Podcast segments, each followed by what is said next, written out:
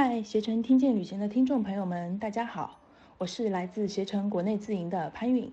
今天呢，我将带大家来到安徽省的南部，一起领略一下大美黄山和徽州的水墨文化。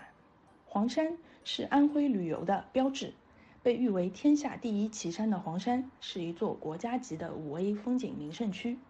李白、徐霞客、张大千等名人与黄山相遇相知。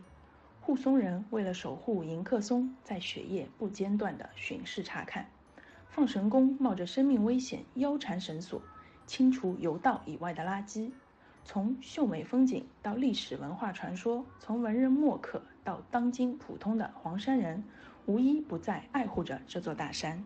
黄山是中国唯一一座以中华人文始祖黄帝命名的山，因奇松、怪石、云海。冬雪温泉得名的黄山五绝，搜尽了天下奇景。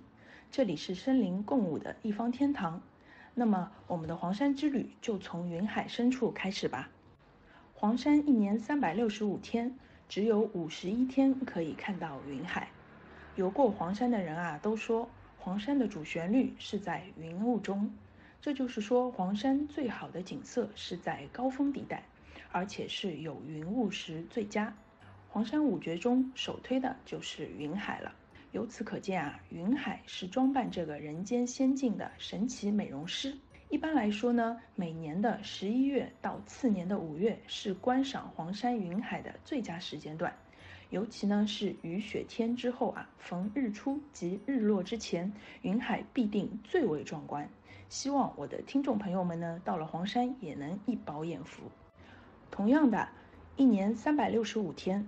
黄山晴天的日子大概在一百天左右，在一百天里呢，还不是每次都能看到日出，这就跟看黄山云海是一样的。